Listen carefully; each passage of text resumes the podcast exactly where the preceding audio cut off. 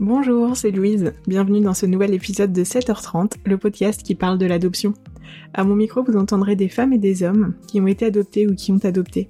Ils nous témoignent de leur histoire, de leur parcours en toute authenticité et avec vérité. C'est parti, je te souhaite une belle écoute. Donc, étant dans une exploration et recherche des conséquences d'être un enfant adopté, et dans le cadre d'un projet professionnel, dont je parlerai plus tard, je me suis aussi intéressée à une autre problématique de l'enfant adopté, que sont les addictions.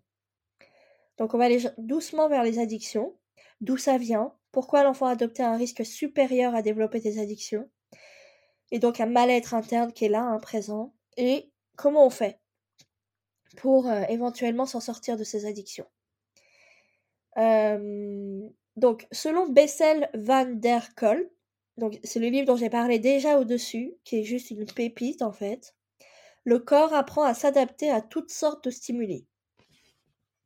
On devient accro aux drogues parce qu'elles donnent aussitôt un plaisir intense, comme par exemple le marathonien, qui au début ressent de l'inconfort, mais ensuite il prend du plaisir. Et en fait, ce qu'il faut comprendre, c'est que là, il y a une adaptation progressive qui va indiquer au corps un nouvel équilibre chimique, qui va se former à l'intérieur, et qui va procurer un sentiment de bien-être et même d'euphorie. Et en fait, lorsque c'est poussé à son extrême, d'accord À ce stade, comme dans la dépendance, donc ça, je cite hein, euh, Bessel van de, del Col, pas facile à dire son nom, euh, c'est lui qui le dit. Hein. À ce stade, comme dans la dépendance, on se met à rechercher à tout prix cette activité, et on se trouve en manque quand on ne peut pas s'y livrer. Voici pourquoi, selon lui, les personnes vont repérer, vont répéter ce qu'elles ont vécu ou être attirées par les personnes qui les maltraitent. La peur et l'aversion peuvent d'une certaine manière perverse se muer en plaisir. En fait, ce. Alors, je crois que c'est un psychiatre ou psychologue, euh, je ne sais plus exactement. Mais en fait, il a, euh, étudié ça avec un bouquin euh, qui est et en fait, il s'est vraiment spécialisé dans la guérison du traumatisme et qu'est-ce qui fait que certaines personnes n'y arrivent pas et euh, comment on peut quand même aider ces personnes-là pour qu'elles y arrivent. Donc, je me suis posé la question, est-ce qu'un enfant adolescent adulte adopté a-t-il plus de risques d'avoir des addictions ou des maladies mentales que les enfants adolescents adultes biologiques, qui n'auront pas connu d'abandon, qui n'auront pas connu le même parcours? Et en fait, je me suis intéressée et j'ai fait une recherche euh, sur Internet où j'ai trouvé une étude qui a été faite en Suisse, qui s'appelle l'UNIL, Faculté de biologie et de médecine, troisième année de médecine, et un mémoire qui s'appelle Adoption et troubles psychiatriques émergents à l'adolescence. Et ce qui se passe, c'est que l'étude, elle est principalement basée sur des enfants qui ont été adoptés, avec quel risque pour la santé mentale. Il est intéressant de voir que dans la littérature scientifique du domaine, donc là je vous cite un peu l'étude, hein, d'accord?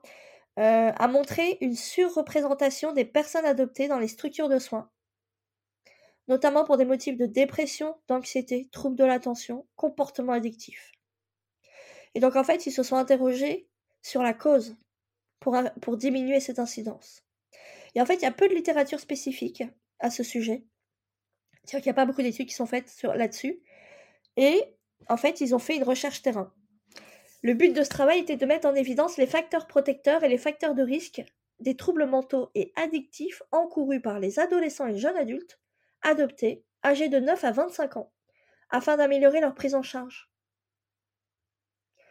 Et donc en fait, ils ont procédé à une recherche via 11 entretiens euh, qui étaient semi-structurés, menés en présentiel par des groupes d'étudiants. Les intervenants ont été sélectionnés par une méthode hein, euh, si vous voulez en savoir un peu plus, on rentrera peut-être plus dans les détails ou vous viendrez me demander.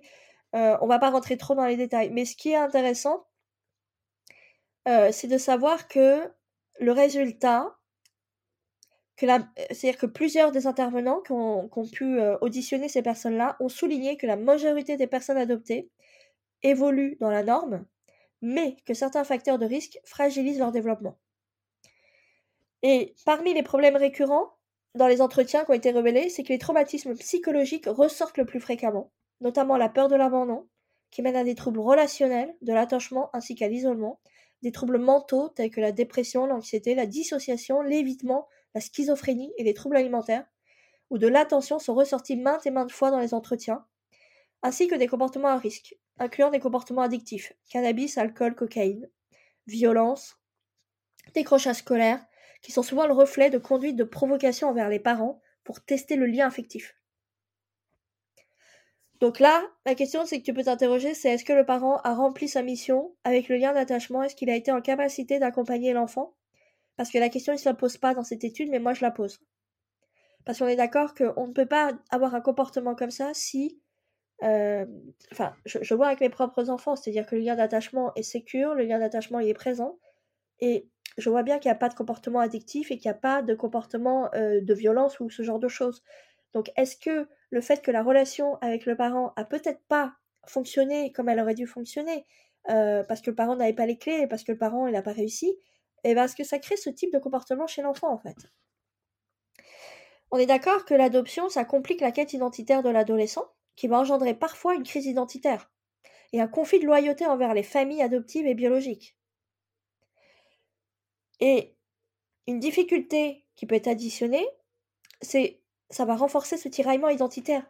Parce qu'en fait, certains vont vivre aussi du harcèlement et du racisme que peuvent subir les personnes adoptées. Donc, selon les interlocuteurs, un âge d'adoption tardif sera un facteur de risque important, puisqu'il augmente la durée de la phase de préadoption et ainsi la probabilité de vivre des expériences traumatisantes et abandon à répétition. Donc, ils mettent aussi en avant que les facteurs génétiques et épigénétiques joue certainement un rôle dans les troubles auxquels sont font face ces personnes, en fait, et influe les motifs d'adoption. Mais la famille adoptive a souvent peu d'informations au sujet des antécédents de l'enfant, et ceux-ci ne sont pas que des présupposés en cas de troubles mentaux comme les cas d'alcoolisme fœtal. Euh, donc, certains des intervenants ont cependant reconnu que l'adoption pouvait avoir un effet bénéfique sur le développement de l'enfant, car celui-ci a été désiré par ses parents, qui sont très investis dans son bien-être et sa santé mentale.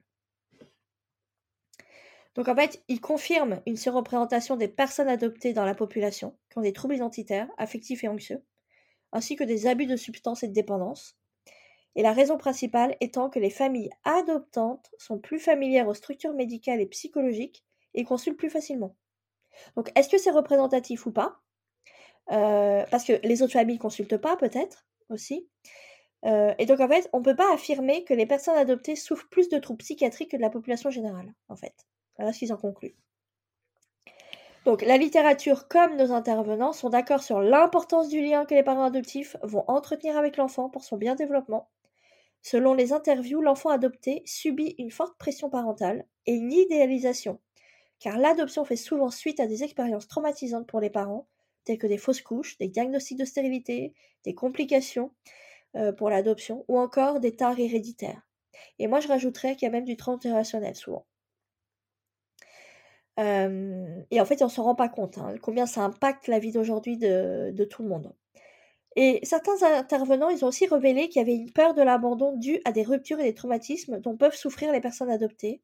Et cette crainte les pousserait à tester la solidité du lien relationnel avec leurs parents, et ces comportements exacerbés à l'adolescence peuvent aller jusqu'à la délinquance, les addictions et les menaces suicidaires.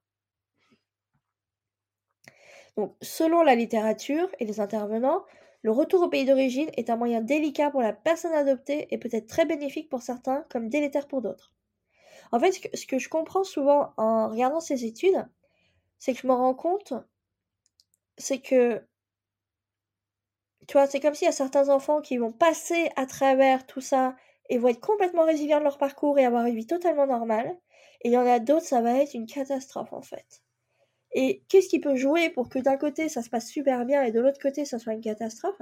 Je pense qu'il y a plusieurs facteurs en fait hein, qui rentrent en jeu quoi.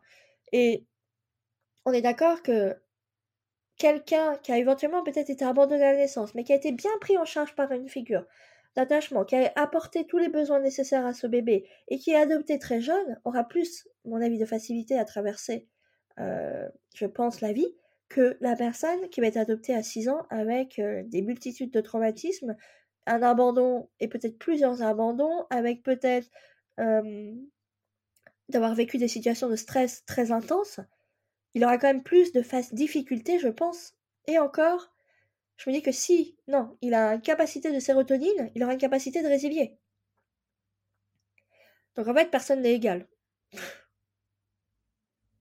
Donc c'est assez complexe en fait.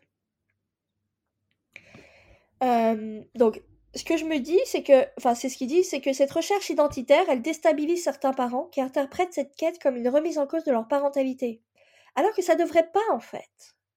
C'est normal qu'un enfant adopté ait envie de savoir d'où il vient, quelles sont ses racines, c'est quoi son histoire, à qui il ressemble? Vous imaginez, vous, en tant que parent, d'accord? Vous, vous ne connaissez pas vos origines, ça vous pose pas de problème. On est d'accord que certains enfants, ça leur pose pas de problème, hein ils vont toute leur vie pas savoir. Mais il y a quand même une majorité d'enfants qui veulent savoir d'où ils viennent. Et en fait, on peut remarquer qu'à partir du moment où on sait d'où on vient, bah ça va calmer un certain nombre de choses intérieures. Ben oui, les angoisses, euh, le stress, euh, d'avoir mis peut-être un visage sur un visage, d'avoir compris peut-être une histoire, va permettre d'apaiser en fait l'intérieur de l'enfant et peut-être même de faire des liens dans son histoire et de comprendre certaines choses qui fait qu'il va pouvoir enfin avancer. Parce que comment on avance quand il n'y a pas de racines? Il y a un test qui est amusant qui est fait par euh, des psychologues. On fait dessiner à des enfants des arbres. Et en fait, quand on les fait dessiner aux enfants adoptés, l'arbre n'a pas de racines. L'arbre va être fait à l'envers. L'arbre ne sera pas un arbre, en fait. Et on est d'accord que là, c'est l'inconscient, parce qu'ils n'ont pas les règles du jeu, ils ne savent pas pourquoi ils dessinent un arbre. Ça, c'est quand même surprenant. Et il sera intéressant de faire ce test-là, peut-être quelques années après, quand ils auront peut-être fait tout ce chemin de intérieur, peut-être reconnecter avec leurs racines, peut-être aller dans le pays, enfin, fait un travail, est-ce qu'ils changeraient leur version de l'arbre? Et ce qui est amusant, c'est que dans cette étude, ils disent qu'il y a un vrai traumatisme d'être déraciné. C'est pour ça que je rebondis là-dessus. Et que les enfants le disent, en fait.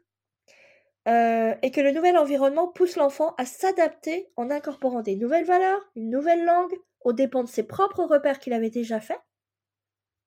Et en fait, ça va créer un surinvestissement qui peut engendrer un épuisement mental, en fait, chez l'enfant. Et peut-être même un échec scolaire. Tellement il veut bien faire.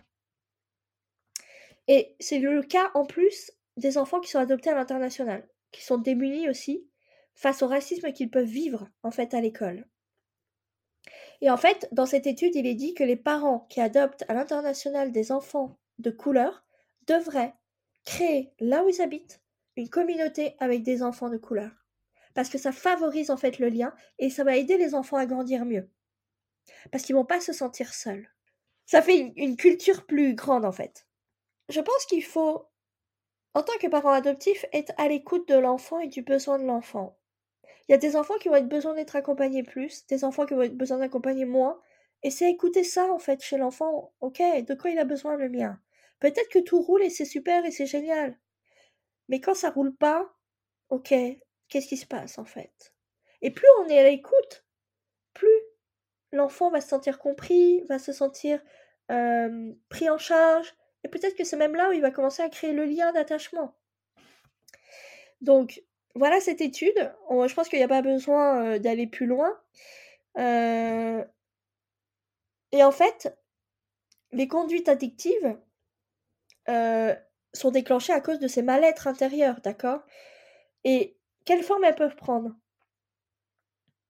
Donc, il y a la dépendance à l'alcool, au tabac, aux drogues, médicaments, jeux, téléphone, sexe, site de rencontres, la télé, hein, réseaux sociaux, le téléphone hein, quand on scrolle pendant des heures, jeux vidéo, l'argent, nourriture, le sucre particulièrement, les achats compulsifs, hein, la chirurgie esthétique pour certains, le travail, et pour certains, ça va jusqu'à aller répéter des schémas de souffrance il y a une forme d'addiction à ça, comme l'expliquait euh, notre ami euh, Bessel van der euh, Colt. en fait, l'addiction, on est d'accord, elle va témoigner d'une maladie. Parce qu'en fait, c'est un dysfonctionnement neurophysiologique. C'est une maladie du cerveau, en fait. Hein. Et c'est un comportement qui est inadapté. c'est une pathologie psychopathologique et cognitive. Et en fait, c'est le système neurophysiologique de récompense, de plaisir immédiat qui est impliqué. Et c'est une pathologie neuropsychiatrique aux conséquences potentiellement graves, aussi bien sur l'état de santé du patient qu'au plan social, évidemment. Comment on la diagnostique? En fait, il y a une classification qui a été faite à l'international de ces maladies. Euh, c'est une classification américaine qui s'appelle la DSM-5 et elle définit les conduites addictives comme des troubles de l'usage. Le symptôme maître du trouble est la perte de la maîtrise et la poursuite de la consommation ou du comportement, malgré les répercussions négatives psychologiques, somatiques et sociales. Ça, c'est la définition de l'addiction. Selon la classification, on considère qu'un patient souffre d'une addiction quand il présente ou a présenté au cours des 12 derniers mois au moins deux des 11 critères suivants. Donc je vais vous les citer. Il y a un besoin impérieux et irrépressible de consommer la substance ou de jouer. Une perte de contrôle sur la quantité et le temps dédié à la prise de substance ou au jeu. Il y a beaucoup trop de temps consacré à la recherche de ces substances ou au jeu. Il y a une augmentation de la tolérance aux produits. Il y a la présence d'un syndrome de sevrage, c'est-à-dire que l'ensemble des symptômes provoqués par l'arrêt brutal de la consommation ou du jeu, ça nous rend malade. Et on est absolument en train de chercher parce qu'il faut combler. Il y a une incapacité de remplir des obligations importantes un usage même lorsqu'il y a un risque physique. Ça peut être même le désir ou la réalisation d'efforts persistants pour diminuer les doses ou l'activité. Ce qui arrive quand on n'arrive pas à stopper quelque chose. Qu'il peut y avoir des activités réduites au profit de la consommation du jeu. La poursuite de la consommation malgré les dégâts physiques et psychologiques sur soi. Et la compulsion de répétition. Récidive. En fait, selon Freud, le récidive était une tentative inconsciente de prise de contrôle d'une situation pénible, qui était susceptible à terme d'en permettre la maîtrise ou la résolution. Cette hypothèse, n'a pas été prouvée, et la répétition même a un surcroît de souffrance ou de haine. L'addiction, elle est qualifiée de faible s'il y a 2 à 3 critères, modérée de 4 à 5 et sévère pour 6. On est d'accord qu'habituellement, la personne qui est exposée au risque addictif percevra une expérience positive lors des premières consommations, puis la répétition et la persistance du comportement, provoquera une accoutumance et une tolérance en fait à ça. C'est comme si la personne avait perdu la capacité à estimer sa consommation. Elle se trouve dans l'impossibilité d'agir sans consommer ou pratiquer le comportement addictif, au risque d'état émotionnel négatif. Je dirais même qu'il peut y avoir une addiction à la violence, une addiction à la maltraitance inconsciente. On s'en rend pas compte, c'est des schémas qu'on répète. Et souvent, ça peut être même transmis d'un point de vue transgénérationnel, hein, sur des lignées entières, quoi. Où les femmes, par exemple, ont vécu ça, quoi. Et en fait, là, la, difficulté, ça va être de couper ça. Moi, ce que je me rends compte, par exemple, par rapport à ma propre histoire, c'est que ma mère biologique était alcoolique. Après, je connais pas toute l'histoire, mais qui me dit pas que toute ma lignée a été alcoolique, de femme? Et moi, je me rends compte que j'avais quand même une facilité à l'alcool qui était. Euh, comment je dirais euh, C'est-à-dire que je pouvais boire beaucoup et j'étais pas bourrée en fait. Et est-ce que ma mère a bu pendant ma grossesse? Est-ce qu'il y a une accoutumance au niveau de mon corps? Et en fait, là, ça fait euh, maintenant quasiment 6 ans, je ne bois plus un verre. Et ben, je me suis rendu compte que ça n'a pas été si facile que ça de stopper complètement l'alcool. Parce qu'il y avait une accoutumance au niveau du corps. Euh, bah en fait, il faut déjà en prendre conscience, s'en rendre compte, pour ensuite être capable de dire, ok, euh, comment je fais maintenant pour stopper le processus? Et en fait, souvent, la personne, elle va tenter de contrôler, mais elle va pas y arriver, parce qu'elle va s'épuiser émotionnellement, elle va se replier sur elle, elle va s'isoler, elle va souvent cacher même sa consommation, elle va mentir même le plus souvent, parce qu'elle a honte. Moi, je me rappelle que Alice, qui était toute jeune, elle devait avoir euh, deux ans, euh, m'avait dit à l'époque Mais maman, euh, t'as vu que tu bois un verre tous les soirs? Et ben, j'en avais même pas pris conscience. Il a fallu qu'elle me le dise pour me dire Mais ah oui. Et en fait, ça a été un déclic dans ma tête en me disant Mais en fait, je peux me passer d'alcool, j'ai pas besoin d'alcool, ça m'intéresse pas. Et c'est là où j'ai remarqué que c'était plus difficile, en fait, de, stopper ce petit verre tous les soirs. En fait, c'est une forme d'accoutumance, hein, c'est euh, comme une, une addiction, ça. hein. Euh, donc aujourd'hui, c'est plus le problème puisque c'est réglé. Mais en fait, c'est prendre conscience en fait qu'on consomme quelque chose, que en fait ça nous détruit, hein, parce que ça détruit, euh, ça détruit nous, mais ça détruit aussi notre environnement. Et comment je fais pour passer, euh, pour, stopper ce mécanisme en fait?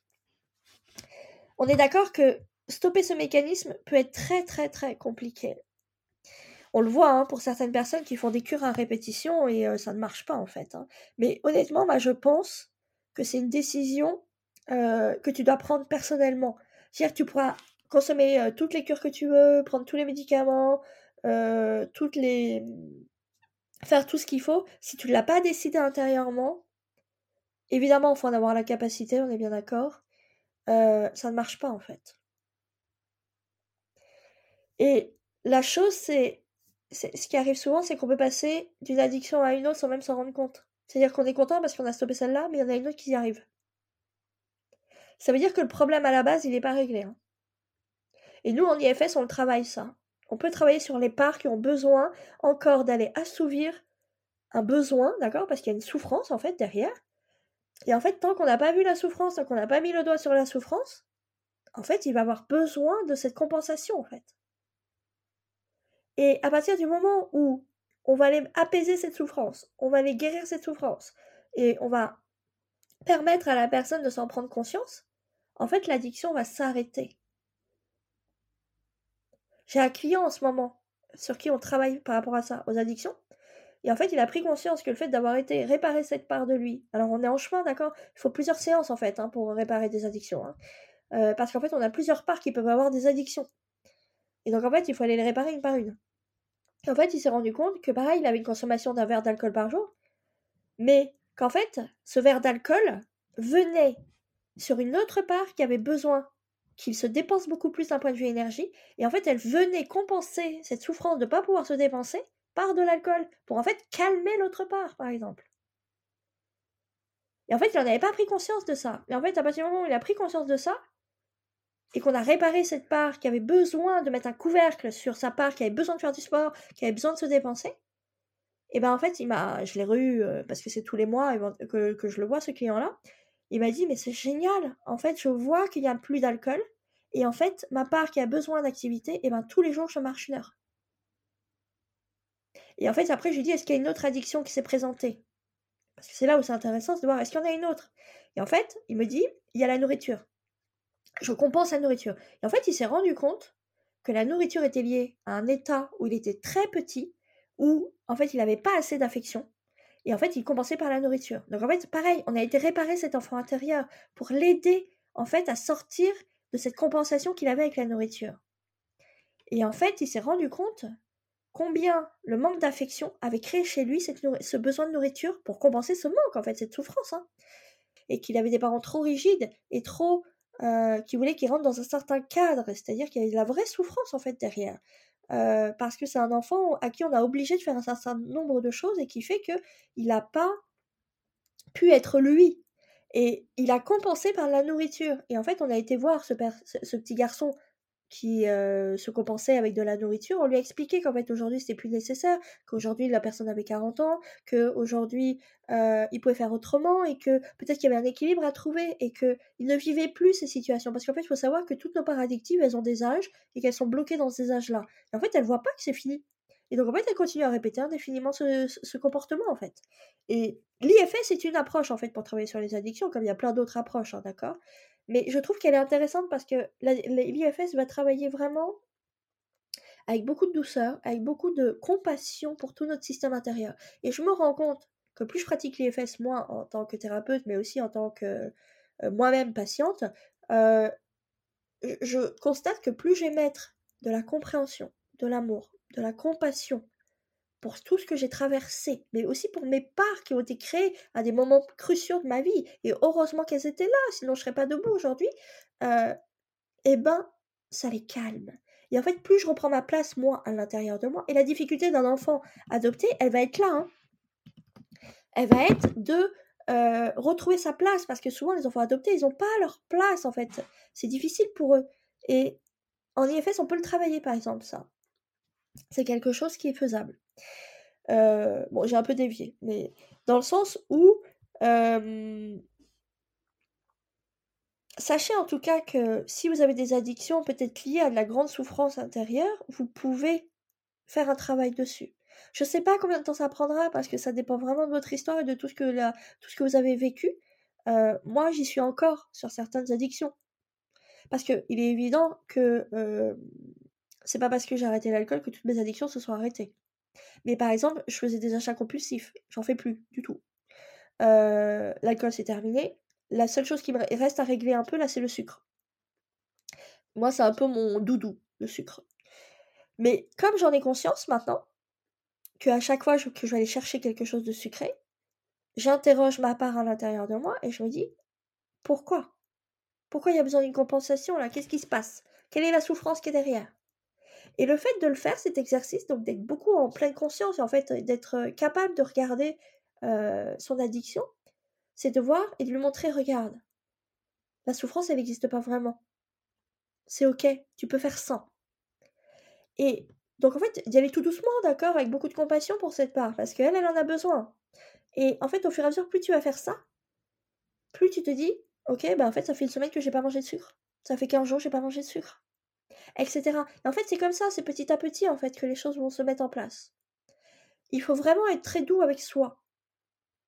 Et la difficulté, souvent, elle est là. C'est-à-dire qu'on veut du résultat tout de suite. Mais en fait, il y a certaines choses, ça peut prendre des années. Euh, et, c'est comme ça, en fait. On est être humain, en fait. Hein, Il y a quand même quelque chose qui est intéressant et que je vais relever parce que c'est pareil, c'est Bessel van der Kolk qui en parle parce qu'en fait, plus il y a de trauma, plus il y a d'addiction, évidemment, hein, ça va ensemble. il a retrouvé une étude qui a été faite dans les années 70 par Richard Salomon de l'Université de Pennsylvanie qui a montré que le corps apprend et s'adapte à toutes sortes de stimuli. Ça, je l'ai déjà dit avant, mais et on devient accro aux drogues parce qu'elles donnent aussitôt un plaisir intense, mais des activités comme le sauna, le marathon, le parachutisme, qui créent un inconfort au départ, deviennent ensuite très agréables. Et en fait, c'est cette adaptation progressive qui indique qu'il a un nouvel équilibre chimique qui s'est formé dans le corps. Et en fait, ce qui se passe, c'est que avec les addictions, il faut aller former un autre équilibre chimique dans le corps. C'est-à-dire que plutôt d'aller compenser par ça, d'accord, par l'addiction, j'essaie de trouver un autre équilibre chimique et comment je peux le trouver cet équilibre à l'intérieur pour qu'il n'aille pas chercher l'addiction? Et avoir quand même ce sentiment de bien-être et pas que ça aille jusqu'à te pousser à des limites extrêmes. Donc, ce qu'il dit, c'est qu'à ce stade, comme dans la dépendance à la drogue, on se met à rechercher à tout prix cette activité et on se trouve en manque quand on ne peut pas s'y livrer. À la longue, la douleur de ce manque obsède davantage que la chose en soi, en fait. Et en fait, c'est là où c'est intéressant d'aller travailler dessus. Parce que quand on en est à ce stade-là, c'est même plus la souffrance qu'on vient couvrir, c'est un manque du corps. Et en fait, Salomon a formulé l'hypothèse que les endorphines, donc les substances chimiques proches de la morphine, que le cerveau sécrète en réaction au stress, jouent un rôle dans les addictions. Et que les émotions fortes peuvent bloquer la douleur c'est quand même dingue, hein Alors, on peut se demander, est-ce que lorsqu'une personne recherche la douleur à travers ses émotions, vient-elle recouvrir sa douleur interne? Sa souffrance? Donc là, nous avons fini la partie trauma, système nerveux, addiction et le lien. Et on va partir, sur la partie besoin et Maslow et type d'attachement chez l'enfant, l'ado, l'adulte adopté. Et voilà, c'est fini pour cet épisode. Si tu souhaites faire passer des messages ou réagir à cet échange, tu peux le faire sur le compte Instagram 7h30.podcast. Je me ferai un plaisir de les relayer à la personne qui vient d'échanger avec nous. D'ailleurs, si cet épisode t'a plu, je t'invite à en parler autour de toi et à mettre 5 étoiles et un commentaire si tu en as envie sur Apple Podcast. Ça permet de donner de la visibilité au podcast ainsi qu'à tous ces échanges. Et si tu as envie de partager ton histoire et ton parcours à ton tour, je t'invite à remplir le formulaire qui est en lien dans les notes de ce podcast. J'échangerai avec toi avec grand plaisir. En tout cas, d'ici là, je te dis à la semaine prochaine.